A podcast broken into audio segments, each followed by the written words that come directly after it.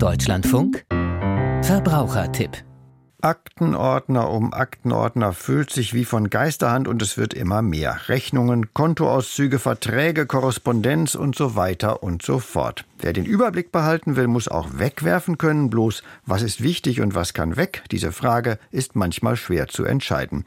Und wenn es weg kann, soll es einfach in den Papierkorb oder ist das zu riskant? Entscheidungshilfen gibt Michael Voregger im Verbrauchertipp. Nicht nur in Haushalten mit vielen Familienmitgliedern sammeln sich Unterlagen in großer Menge an.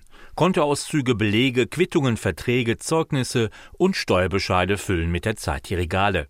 Da liegt es nahe, das Überflüssige vom Nötigen zu trennen und zu entsorgen.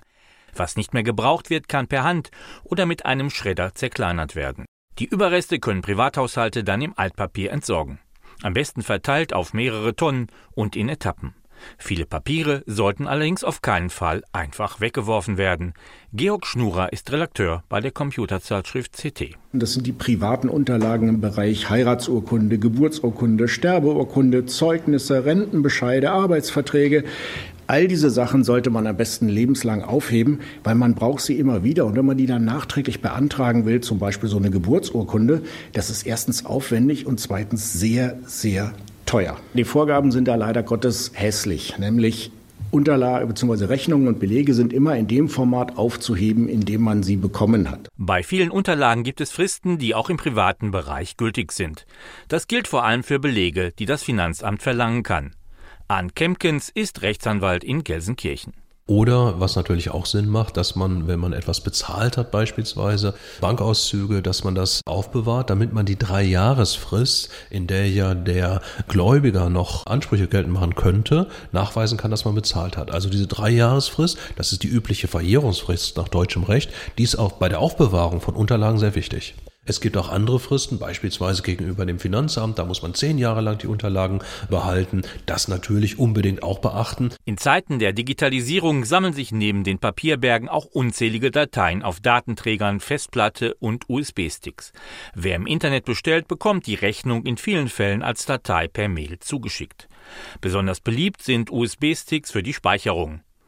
Die sind aber nicht besonders sicher, sie gehen schnell verloren und die Daten halten nicht ewig. Optische Medien, also DVDs oder Blu-ray, sind Alternativen. Deutschland ist das Land der Vereine. Davon gibt es rund 620.000 mit etwa 50 Millionen Mitgliedern. Die haben Vorstände, Kassenprüfer, Funktionäre und jede Menge Daten. Arndt Kempkens. Also bei den Vereinsunterlagen rate ich immer dringend, dass sie zumindest 30 Jahre lang aufbewahrt werden. Das ist natürlich eine wahnsinnslange Zeit, aber diese 30 Jahre sind die absolute Verjährungsfrist. Das heißt, Ansprüche, die irgendwie bestehen, die verjähren nach 30 Jahren. Und ich würde aus Sicherheitsgründen alle Unterlagen, auch wenn das noch so nervig ist, wirklich diese 30 Jahre lang aufbewahren. Vereine müssen Daten von Personen in Akten und auf elektronischen Datenträgern ordnungsgemäß vernichten. Einfach in den Müll werfen geht nicht und das Verbrennen im Garten Daten ist nicht erlaubt.